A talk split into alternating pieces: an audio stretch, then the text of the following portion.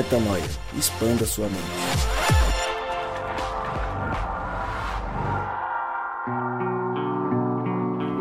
Três, dois, um, gravando o podcast Metanoia número 189, não importa o nome. 189 é este. Está no ar mais um podcast Metanoia e você é muitíssimo bem-vindo ao podcast Metanoia número 189. Exatamente, estamos quase lá, quase nos 200 podcasts. E você, como sempre, como eu sempre falo e você já está acostumado, meu nome é Lucas Vilches e nós estamos juntos nessa caminhada Lembrando você também que toda terça-feira um novo episódio é lançado e você pode divulgar essas informações para todos os seus amigos, para todas as pessoas que estão à sua volta, que toda terça-feira tem metanoia. Então espere sim que toda terça-feira estaremos de volta com um novo episódio e você acessa tudo o que fazemos lá no nosso site portalmetanoia.com. Começamos nos últimos episódios a falar sobre idolatria. Certo, Gabriel? Certo, Rodrigo? E cá estamos mais uma vez para continuar o tema. Inclusive, Danilão nos abandonou no meio da série. Não é muito legal isso. Quando a gente se propõe a fazer uma série, a gente gosta das pessoas até o final. O Danilo. É... Fica aí o recado, né, pro Danilo. Ah, Danilo foi embora. Mas já que estamos nós aqui, Gabriel Zambian, co. Você tá bonzão? Tô bem, graças Você tá felizão? Graças a Deus. Você tá legalzão? Tô feliz, tô bem, tô feliz, tô legal. Gostaria de agradecer a presença de todos aí que voltaram a ouvir e dizer que vai ser bem louco, né? Bem louco o quê? Ah, esse tema aqui tá bacana, viu, Lucas? O que, que você gosta desse tema? Cara, tá, tá, tá me fazendo pensar, ter bastante. Pensar em quê? Bastante metanoia. Pensar na minha vida, naquilo que. que tem Agora, me falando, delineado, falando sério, me guiado. Fugi, abrindo um parênteses aqui. Você identificou ídolos aí nas exatamente, últimas semanas? Exatamente, exatamente esse é o ponto. É? Identifiquei alguns, viu, cara? Quer compartilhar alguma coisa? Vou compartilhar no caminho aí, né? Não, compartilha agora. Agora? É. Então tá. Um só, pelo menos um. Traz um insight legal que você pegou dos últimos episódios. É, então. É, então vou contar o, o, que aconteceu essa semana passada aí. É, cara, voltando ali de São Paulo, descendo a Bandeirantes, o carro quebrou, velho. Parou de funcionar. Aí fiquei parado lá. Peguei o celular 1% de bateria. ai, ai, ai. Só deu tempo de mandar pra minha esposa. É, o carro quebrou, tu segue a localização, chama, chama o guinche. E cara, foi trash. Fiquei mó tempo parado lá. E aí, conversando com Deus, falei, Deus, oh caramba, né, meu? O carro quebrou, já é chato. Você já começa a pensar nos gastos e tudo mais, blá, blá. Falei, agora o que eu vou fazer? Cara, você não acredita, velho. O carro de um cara quebrou atrás do meu. E ele sem bateria também. do celular. Só que assim, quebrou assim, ele falou, cara, não, nunca esquentou o carro, velho, esquentou agora. Nunca vi, num carro novo tal, enfim. Aí eu falei, velho, sem bateria, ele sem bateria. Ele falou assim, fica tranquilo, vou lá chamar o, um mecânico, que eu morava aqui perto, chamar o mecânico, enfim. O cara foi lá, chamou o mecânico, veio o mecânico, super gente boa e tal. Aí Deus começa a dar aquelas respostas, né? Que... Quando você já tem um mecânico de confiança, você já desconfia dele, né? É verdade. Aí quando vem um cara X, então você fala, velho, lascou. Já era. Já era, agora já era. E veio um cara honestíssimo, super bacana, enfim. E aí esse quadro me levou a pensar, né, exatamente o que a gente estava falando dos ídolos. E aí eu, eu pensei na minha vida e a, a primeira conclusão que eu tive lá ainda foi que o tempo não é um ídolo para mim. O tempo. Porque eu fiquei muito tempo parado lá, muito tempo mesmo. Então, até ficou a marquinha da manga aqui no, no braço, sabe, do sol. Fiquei bastante tempo e isso não estava me incomodando. Uma sexta-feira, no meio da tarde, tinha que voltar, continuar a trabalhar, enfim. Isso não estava me incomodando. Então, cheguei à conclusão de que o tempo, naquele tipo de situação, não era meu ídolo. Porque não estava me incomodando dispor do tempo. Mas estava me incomodando dispor do dinheiro para ter que arrumar o carro, entendeu? Aquela preocupação. E aí eu fiquei, putz, será que é isso? Será que não é? Enfim. E lembrando aquilo que a gente falou da, da nas últimas vezes, é... A gente identificou quatro ídolos, quatro possíveis ídolos que são distantes, né? Quatro possíveis ídolos. É... Distantes e próximos, né? E um dos, dos, distantes, do ídolo distante, aquele que você não identifica é, é, na materialidade, então, meu carro é um ídolo próximo, né? Não, não, não é para mim, enfim mas seria um possível ídolo, ídolo próximo. E teria o ídolo distante que é segurança, poder, controle, enfim. Então eu identifiquei que para mim talvez o, a ausência do controle e eu ainda não concluí meu pensamento, eu ainda tô, tô sondando meu digerindo. coração, digerindo para entender. Porque o que acontece é o seguinte, eu fiquei, o que me incomodou foi ter que dispor de dinheiro para uma urgência, do qual eu não contava. Agora eu não sei se é o, o falso controle que o dinheiro me dá, entendeu? E aí seria um ídolo distante do controle, da segurança, ou, ou se é ou se, ou se é um ídolo de de gasto, de poder, entendeu? De perder um pouco de poder. Então ainda estou digerindo Fa e identificando Fato é que daí. você num, numa num, num, num, evento próximo ao que a gente é, ao dia que a gente gravou, já consigo identificar naturalmente que coisas é, realmente acabam tomando aí uma parte do, do trono. É, é pesado. É, eu, eu, eu escrevi eu escrevi hoje o texto do do, do primeiro podcast de idolatria, você que está ouvindo a gente, a gente grava alguns podcasts é, de frente, né? Então você, a gente lança numa terça-feira, mas a gente gravou há algum tempo. E eu estava escrevendo o texto do primeiro hoje, e eu escrevi um negócio e eu até fiz uma, uma meia-culpa no texto, porque eu coloquei assim: é, parece pesado o que eu escrevi agora, mas é a verdade. Porque, e aí eu coloquei assim: a verdade é o seguinte, ou está Deus no, no, na, no topo do que você é, tem de vida ou tal inimigo. Ponto, não tem meio termo. As pessoas acham que tem esse meio termo do tipo, não, quer saber, eu tô aqui, tô de boa, tá tudo ok. E no fim das contas não tem o tudo ok. Então você que tá ouvindo a gente, vai lá, dá uma olhada no episódio 187, que foi o primeiro dessa série de idolatria, é a origem da idolatria. E eu fiz essa meia culpa, que eu falo assim, ó, é, parece pesado, mas é isso aí. Ou você tem um ou você tem outro. E aí quando a gente chega aqui e percebe, no Gabriel aqui, um exemplo foi super rápido, super é, é, pontual, a gente percebe que a coisa ela é rotineira, que é diária essa nossa busca é para destronar esses ídolos. E aí eu acho que fica é, um, um insight do que a gente é, estudou juntos aqui nas últimas semanas e do tema que a gente vai começar, que é o seguinte, né? É, é mais ou menos aquela nossa luta de missão e discipulado é todo dia, né? É o, o clichê do um leão por dia. Não tem como você achar, não, agora eu tô agora é Deus para sempre. É. Cara, virou, virou a esquina, tem outro ídolo.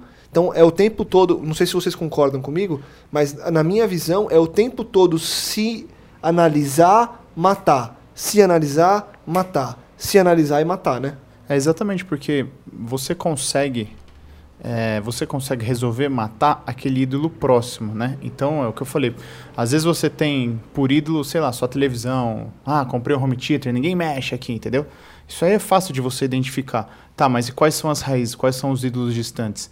E é o que você está falando. Todo dia vai acabar, vai acabar sobrevindo um e às vezes até rememorando aquele que você achou que já tinha vencido deixado, enfim, é, é a sistemática, a própria vivência né, do dia a dia. Você também vai, vai se mudando como ser social, né? Então você está numa constante, é, é, num constante desenvolvimento e você tem que batalhar todo dia para para honra e glória de Deus, né?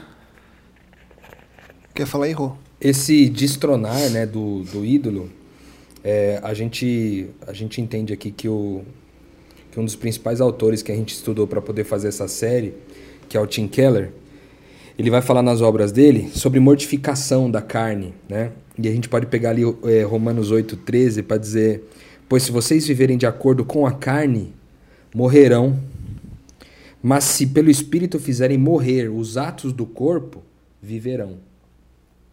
Então é bem dentro disso que você falou, Lucas. Não tem, não tem um meio termo entre Deus no trono ou o inimigo no trono. Necessariamente, se não é Deus, é o inimigo e se necessariamente é o inimigo, não é Deus. E aí ele fala que é, essa, essa luta para destronar esses ídolos é uma luta do espírito contra a carne. A gente pega um texto de Juízes 10, de 10 a 16, que ele também vai, vai ser um pouco incisivo até, uma conversa ali quase com Deus, com, os, com o pessoal do povo judeu, e diz assim aos israelitas. O texto diz assim, Juízes 10, de 10 a 16. Então os israelitas clamaram ao Senhor dizendo... Temos pecado contra ti, pois abandonamos o nosso Deus e prestamos culto aos Balaíns. O Senhor respondeu: Quando os egípcios, os amorreus, os amonitas, os filisteus, os sidônios, os amalequitas e os maonitas os oprimiram, e vocês clamaram a mim, eu os libertei da mão deles. Mas vocês me abandonaram e prestaram culto a outros deuses. Por isso não os livrarei mais. Clamem aos deuses que vocês escolheram, que eles os livrem na hora do aperto. Os israelitas, porém, disseram ao Senhor: Nós pecamos, faze conosco o que achares melhor, mas te rogamos, livra-nos agora. Então eles desfizeram os deuses estrangeiros que havia no meio deles e prestaram culto ao Senhor, e ele não pôde mais suportar o sofrimento de Israel. Esse texto é bem interessante porque é um momento ali que Israel está numa dificuldade e eles clamam a Deus por socorro, e Deus fala assim: pô, vocês. É, na época que vocês foram oprimidos por todo tipo de povo, povos, vocês clamaram a mim e eu libertei vocês da mão deles. Mas logo depois vocês me abandonaram e prestaram culto a outros deuses. Aqui tem uma reflexão importante que no processo de destronar é, esses ídolos que a gente coloca no nosso coração, a gente se esquece quantas vezes Deus nos livrou.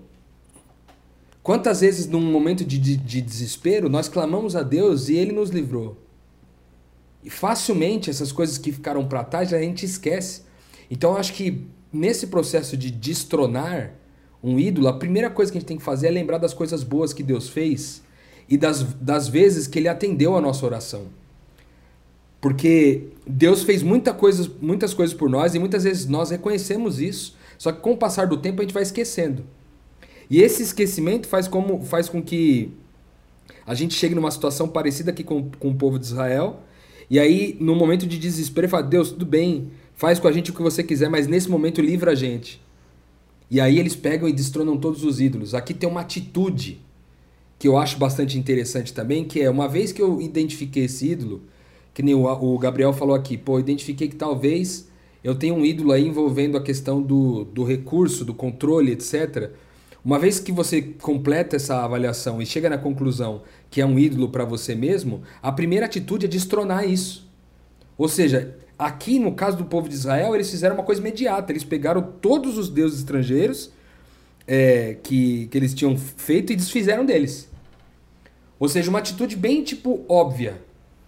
É igual anorexia, uma, uma, uma atitude óbvia para anorexia, começar a comer.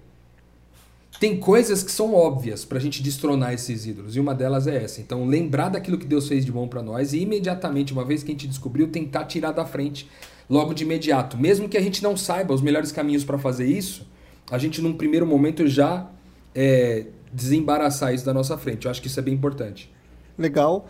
E aí eu acho que um, um passo adicional a esse, Rô, e a gente vai falar aqui, obviamente, você que está ouvindo a gente viu que o tema do, do nosso episódio hoje é como destronar esses ídolos. Então vai ser muito prático. Então o Rô fala aí dessa necessidade de identificar o que Deus já fez por você, para que você possa inclusive ter paz nisso, né? Eu acho que é a busca por paz, você ter a certeza de que Deus, ele continua fazendo. Ele já fez um dia e a certeza de que ele já fez é, a, a convicção ou o olhar para aquilo que ele já fez volta a te dar a certeza de que ele vai fazer novamente. Ele vai continuar fazendo sempre por você. É com isso ter paz de saber que é possível destronar o ídolo mais uma vez. É que praticamente eu, eu acho que rola tipo uma cara de pau para nós, eu acho. Sem dúvida. Uma cara de pau danado, porque a gente sabe tudo que Deus já fez e a gente continua colocando outros ídolos lá, entende? É uhum. É como se a gente. Imagina só uma, uma, uma, situação. É lógico que a gente não vive nessa proposta, né? É, mas imagina uma situação assim, Lucas, você deu a vida lá é, pelo sua, pela sua filha, ela cresceu, ficou uma filha incrível, etc. E aí quando ela chega lá aos 18 anos de idade, ela, ela sem motivo algum, ela começa simplesmente é, adorar um outro pai, um pai de uma outra criança e esquece você, não quer falar mais com você, não quer, não se importa mais com você, não, toda vez que você vai dar um beijo ela, ela se afasta, mas você vê que ela sempre trata bem o pai da amiga dela. Que tipo de sentimento isso produzir no ser humano? É lógico que assim, a gente vive falando do amor aqui, que o amor é uma, uma oferta sem esperar alguém em troca, mas é, existem relações que isso é natural, né? Uhum. A troca. Você convive com alguém dentro de casa, então a troca é uma coisa extremamente natural, sabe? Então, como seria? Como você se sentiria? Eu acho que a gente às vezes não pensa desse jeito com relação a Deus, do tipo, Cara, Deus fez tudo isso por nós e ainda assim, quando eu quero me salvar, eu ponho um ídolo no lugar, meu. Então, a sensação também que rola uma cara de pau muito grande nossa. Da gente, quando identifica esse, esse, esse ídolo, a gente não querer destroná-lo, sabe? Com certeza. Então, e aí completando, né, a gente, eu, eu ia avançando e a gente deu esse passo agora para concluir esse primeiro ponto. E o segundo ponto para a gente se tornar esses ídolos é reconhecer quão fraco eles são, né? Porque a gente, quando entende que eles existem, a gente percebe o quão frágeis eles são na manutenção dessa posição à frente da nossa vida. Por quê? Porque a gente percebe que todos eles, seja qual for o ídolo que a gente estiver se referindo agora, ele tem a limitação de não conseguir entregar tudo o que a gente precisa. Afinal de contas, o único que consegue entregar isso é Deus. A gente coloca a esperança, entre aspas, no dinheiro, no tempo, no controle, etc, etc, etc, e a gente percebe que bate a porta. Você chega uma hora que, que bate, na, bate no teto ali, entendeu? É aquela, aquela velha máxima, aquela, aquela, aquele clichê popular de que o, ah, o famoso, o rico, ficou doente e morreu. Porque a morte está aí, ela bate a porta de qualquer um. E não é o dinheiro do cara que sempre vai salvá-lo. Quantos casos a gente sabe aí de pessoas que, pum, morreu. O cara tinha dinheiro para pagar o melhor tratamento do mundo. E o cara não aguentou. O que eu quero dizer com isso é. Na verdade, não o que eu quero dizer com isso. O que essas histórias têm de significado é. Esse ídolo, o dinheiro, o poder, o controle que o Rafael. o- Que o Rafael. Rafael. Por que que eu falei Rafael? Queria saber também. que o Gabriel, acho que eu juntei o Rodrigo com o Gabriel é bom. Rodrigo Gabriel é o quê? Rafael. Que o Gabriel falou, é, esse controle, ele uma hora acaba. E ele é fraco. Então, o segundo passo seria identificar essa fraqueza. E aí eu pergunto para vocês, qual outro insight a gente consegue é, buscar para identificar essa fraqueza? Cara, eu acho que esse momento de reflexão, né? Que nem eu tava lá parado, tudo bem, é, é, no exemplo que eu dei, eu tava parado, não tinha muito o que fazer, né? Favoreceu a reflexão. E aí eu comecei a pensar no o que estava me incomodando naquele momento. Tipo assim, por que, que eu tô incomodado? O que, que, o que, que tá me tirando a paz, me tirando o centro? O que, que- o quê? E foi quando eu tive a resposta de que o tempo não era. E aí eu falei, bom, se não é o tempo, o que é? Continuei com a reflexão, né? Eu acho que é muito válido a gente aprender a conversar com a gente mesmo, né? É, e automaticamente é, elevar esta conversa a Deus. Uma conversa bem pessoal, íntima. E começar a se perguntar é, coisas do tipo: pô, por que eu me sinto tão sem sentido com isso ou sem isso, né? Por que isso me faz tanta falta? Ou por que eu preciso tanto disso, né? E aí você começa a transmutar a pergunta e comparar ela com Deus, né? Com Cristo. É, no relacionamento com Cristo, eu preciso, não preciso? No relacionamento de Cristo comigo, com as outras pessoas, eu vou utilizar, não vou utilizar? De que forma isso, que eu, essa situação que eu estou vivendo, que me tirou a paz, né? Então, no caso lá, foi, foi a questão do, do meu carro que tinha quebrado. Então, como que essa situação se reflete na minha vida, no meu relacionamento com Deus, no meu relacionamento com as outras pessoas, né? E aí você começa a identificar algumas coisas. E nesse processo aí de, de reconhecimento, você começa a intitular e ver que de fato eles são fracos, né? Da mesma forma como você começa a ver outras características desses ídolos, e é o que a gente está falando, você começa a desmantelar, desconstruir eles, né? Para conseguir. Porque sem identificar, se você não conseguir visualizar em você mesmo, você não vai conseguir é, ter nenhum tipo de, de, de prevalência de Cristo na sua vida, entendeu? E- você e- vai continuar sendo escravo. E, e aí acho que tem um ponto importante. A gente fala muito da, é, da forma orgânica da nossa vida, das coisas acontecerem e irem acontecendo, e você ir identificando, e você ir fazendo, com o perdão do- da repetição do gerúndio, é, mas você se valer do. Ah, quando acontecer eu vejo, quando, quando vier, do tipo aconteceu com o Gabriel.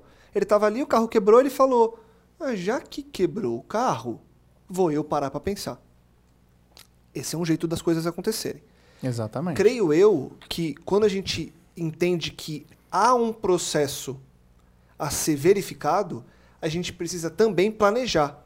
E o que é planejar? Planejar é, é justamente isso que a gente está fazendo Quando a gente divide falando de como reconhecer, como destronar, e depois que a gente vai falar no, no próximo episódio de como descansar na solução. E a gente vai falar sobre essa solução no próximo episódio. Então, quando eu entendo que eu tenho que agora destronar, eu tenho que entender qual que é o processo para destronar. Eu tenho que elencar quais são os pontos importantes de eu olhar. Porque quando eu entendo que eu tenho que identificar é, que o primeiro passo é entender o que Deus já fez por mim. Que o segundo passo é olhar para o ídolo e falar, pô, mas espera aí, ele é fraco, então eu consigo. Eu, eu com Deus, obviamente, né? E aí a gente vai entrar num terceiro ponto aqui, que eu queria até passar a palavra para você, Rô, que é identificar o quão perigoso que eles são. Porque apesar de fracos, eles são perigosos. Porque tem isso, né? A gente está falando que é fraco, que é fraco, que é fraco, que é fraco. Você que está ouvindo a gente pode falar, mas peraí, se ele é fraco, então deixa quieto ele lá. Na verdade, ele é fraco na defesa contra o que a gente vai colocar. É, é, na realidade, é até um paradigma, né? Porque, tipo assim, no- o ídolo ele é forte enquanto você estiver se sujeitando a ele. Mas, na realidade, ele é fraco para garantir o poder, a confiança, o conforto. Ele não te garante isso. É que você acha que ele vai te garantir. Exato. Mas ele, quando ele- chega ele é fraco na situação- sustentação. Exato. Quando chega a situação, você vai ver que, tipo, que o ídolo que você depositou, que você colocou no lugar de Deus, ele não vai te trazer segurança, ele não vai te trazer, ele não vai te trazer nada, você não tem garantia de nada. É diferente de Cristo. Tipo, Cristo te traz uma paz de vida. Cristo, Cristo te garante uma paz. No mínimo, uma paz você vai ter. Você pode não ter uma resposta direta para aquilo que você está precisando, mas no mínimo uma paz de que você está sendo guiado por ele, você vai Com ter. certeza. entendeu? E- então ele é forte enquanto você estiver se É sujeitando, isso né? aí. E aí, completando só, é, o lance do, da, do processo esquematizado é que você identificando que você. é, que existem passos. Então, assim, por que, que, esse, que esse ídolo é fraco? Quais são as fraquezas desse ídolo? Mas por que, que ao mesmo tempo ele é perigoso? Por que, que ele é grave? Que é o último ponto que a gente vai falar. Por que, que é grave deixá-lo aí? Quando a gente identifica que existe um step by step ali, um passo a passo, você já sabe como fazer. Ou você, pelo menos, já, já tem um ponto de partida, que também é importante, né, Rô? É, então, eu tava pensando enquanto vocês estavam falando aqui, ainda dentro dessa. Antes até de entrar na questão do, de reconhecer quanto perigosos eles são, da gente reconhecer eles como fracos, eu acho que é, essa questão da sustentabilidade eu acho que é o mais importante. Por quê? A gente viu que o ídolo, ele pode. é, vamos supor, uma, coisa bem. é, uma coisa bem forte que a gente citou no episódio passado, a família. Então, por exemplo, quando o meu ídolo é o sucesso dos meus filhos. Então, eu ponho todo o meu recurso, toda minha inteligência, todo o meu tempo, é, toda a minha adoração no sucesso dos meus filhos. Eu espero o que com isso? Que é talvez para a gente poder identificar aquele ídolo distante, né? O far idol, né? A gente ide- identificar o ídolo distante. O que, que eu espero ao desejar tanto e adorar tanto o sucesso do meu filho? Talvez eu espere um reconhecimento que eu não recebi na minha vida. Talvez eu não eu espere não vê-lo sofrer. Talvez eu espere que um dia ele cuide bem de mim quando eu estiver velho. E aí a pergunta que destrona a força desses ídolos e os torna fracos é: se eu adorar o sucesso do meu filho, não tem nenhum fator externo que vai mudar a condição aqui. Ou seja, botei toda a grana no meu filho para ele estudar. Isso vai impedir ele necessariamente de ele se tornar um usuário de droga? Vai impedir. Necess... Será que eu vou ter vida para vê-lo alcançar o sucesso? Ou seja, o que esses ídolos podem produzir são extremamente passageiros, cara. De forma que todas essas coisas só podem ser produzidas por Deus. Ou seja, eu espero ser reconhecido. Onde que eu posso ser reconhecido? Só Deus. É só Deus que me traz completo reconhecimento. Ao ponto de, de sair, deixar o seu ambiente de, de glória no céu, encarnar num ser humano para morrer por mim. Para que eu mais não, não tivesse mais medo de morrer. Outro, ah, eu espero que ele cuide de mim quando eu ficar mais velho. Pô, Deus pode te dar vida eterna. Tá entendendo? Você não precisaria se preocupar com morrer amanhã. Porque você já tem a vida eterna, entende? Então, o que Deus pode oferecer é imensamente maior do que a gente pode pedir ou pensar. Se a pala- a palavra de Deus diz que é imensamente maior do que a gente pode pedir ou pensar, por que, que a gente ainda busca coisas que são drops, cara? Exatamente. A sensação que me dá é, é, de novo, a gente já falou isso sobre quando a gente falou de igreja, eu volto a falar isso também agora. A sensação que eu tenho é que esses ídolos oferecem para nós como se fosse uma como se fosse um, passar água na mão e molha a nossa boca pra gente aguentar de sede de um dia pro outro. No outro dia a gente tem que molhar a boca de novo. E o que o Pai quer fazer com a gente é fazer uma fonte, a jorrar para a vida eterna. De forma que garrafas e garrafas não sejam capazes de, de, de absorver tanta. De, de escoar tanta água como a gente é, tem produzido. Então, destronar esses ídolos, na perspectiva de mostrar o quanto eles são fracos, é o quanto incapazes de sustentar eles são e quanto que eles produzem é só um efeito temporário. Agora, quando a gente fala é, Do quão de- do quanto perigoso eles são, é que esses ídolos eles escravizam a gente. Eles nunca ficam satisfeitos. A gente não basta você entregar um pouco. Daqui a pouco você está entregando tudo. Por exemplo, por causa da segurança financeira, você abre mão, por exemplo, de ter paz no seu trabalho. Você sabe, você não gosta daquilo que você faz, mas aquilo banca a tua segurança financeira. Aí você fala: "Não, vou permanecer fazendo o que eu não gosto todo dia, só para manter a- segurança financeira da minha casa". Você está pagando um preço altíssimo, por quê? Porque ele te escravizou. Lá no começo, se você tivesse identificado ele, esse, esse, ídolo, derrubado ele, você já teria mudado de emprego. E ter ido trabalhar num lugar onde, onde você tem um pouquinho mais de paz, sabe? Com, com aquilo que você faz. Tem mais prazer no trabalho. Eles vão destruindo a gente pouco a pouco. Você pega, por exemplo, é, a pornografia, que é um ídolo. A pornografia é um ídolo, um, um ídolo da classe dos ídolos sexuais. O cara tá lá, ele tá consumindo aquele material, ele não sabe o quanto aquilo tem produzido de mal na vida dele. O quanto aquelas imagens que foram produzidas na imagem dele, foram absorvidas pela imagem dele, é, pela, pela mente dele, vão ser nocivas no relacionamento que ele vai ter um dia, se ele já não tiver a hora de ter, na hora de ter uma esposa, na hora de ter um filho. Ele não sabe o que, que aquilo vai produzir, inclusive na parte biológica dele, de, de, de sentir o máximo do prazer possível quando estiver com a sua parceira. Entende? Tudo isso são escravizações, ou seja, o primeiro o ídolo te escraviza e depois ele vai até o ponto de te destruir. Um exemplo claro, a bebida. Pô, o cara, não, mas eu só, tomo, eu só bebo socialmente, aí toma um pouquinho e tal. De repente o cara é um adicto, quimicamente falando. Ele é um dependente químico, ele não sabia. Ele falou, mas só um golinho não vai me deixar dependente químico. Mas os profissionais da área é, é, afirmam que um gole apenas da, da um gole apenas de álcool pode ser suficiente para te fazer dependente. E quantas pessoas morrem por causa do álcool? Seja pessoas, pessoas que consomem o álcool ou pessoas que são impactadas por causa do que alguém que consome álcool fez. Como, por exemplo, o cara que bebe, dirige e mata cinco pessoas num carro na, na estrada que estava vindo no sentido contrário. Entende? Outra coisa é, é que, eu, eu- que eu acho que, que faz sentido a gente fazer, tanto no processo de reconhecer como fraco, quanto de reconhecer o quanto perigoso esses ídolos são, são a gente, a gente de fato se debruçar diante de Deus e, e, e orar pedindo para Deus algumas coisas. Por exemplo, nesse caso do, do perigo, Senhor, por que, que eu estou dando. Por que, que essas coisas têm tanto poder sobre mim? Se eu continuar fazendo isso, elas vão me estrangular. Eu não consigo fazer isso sozinho. Por favor, me ajuda a tirar isso da frente. Sabe, orar também por isso.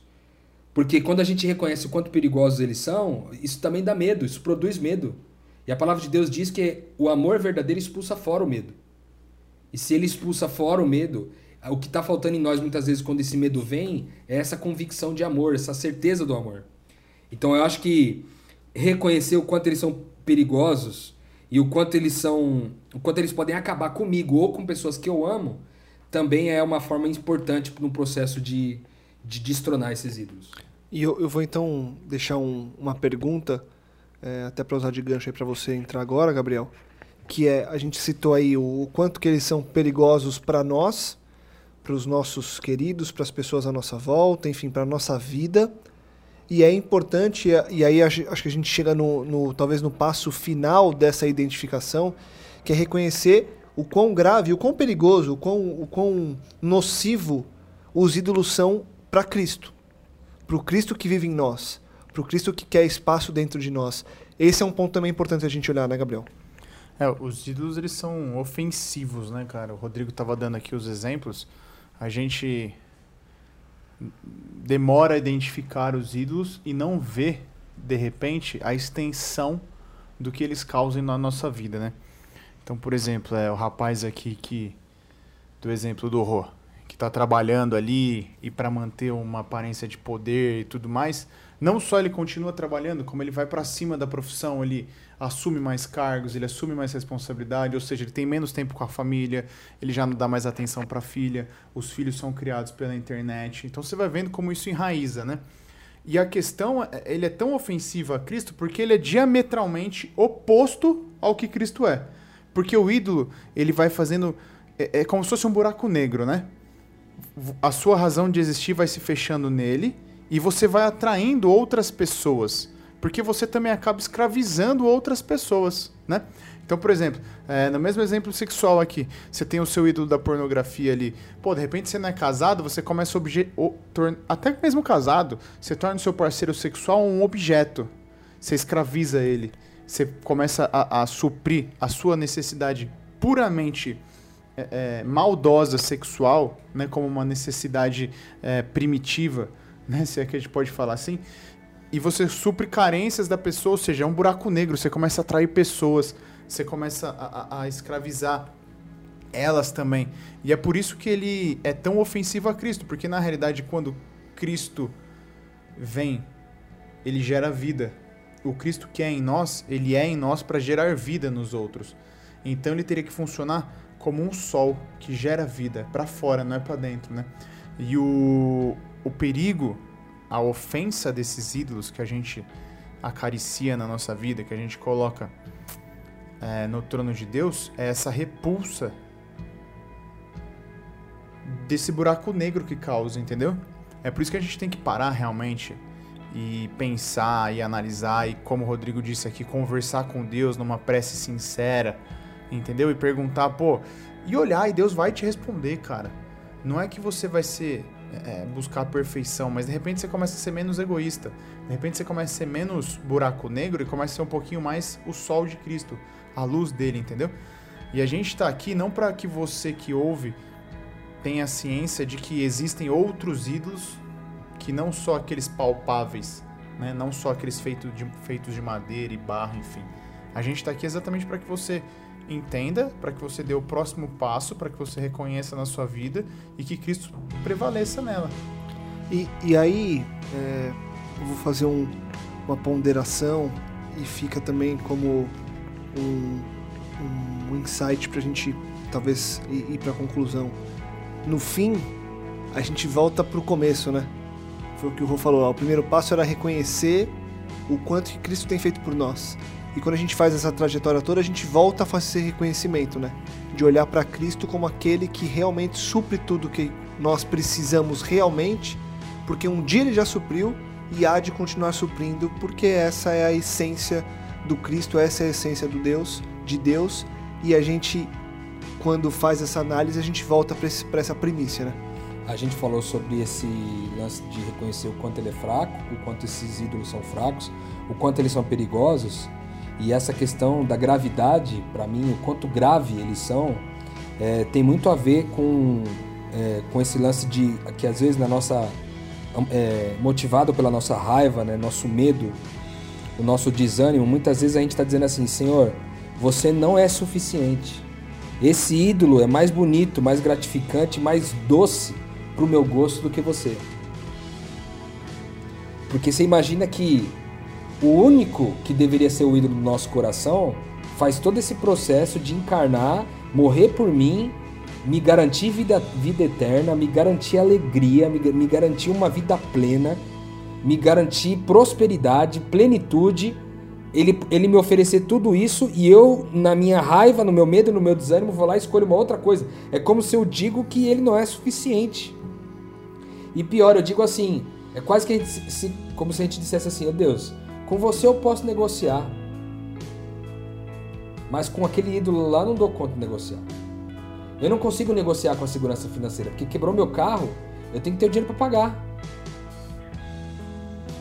E para eu ter dinheiro para pagar, eu preciso me submeter a trabalhar de um determinado jeito, a fazer sobrar de um determinado jeito, etc.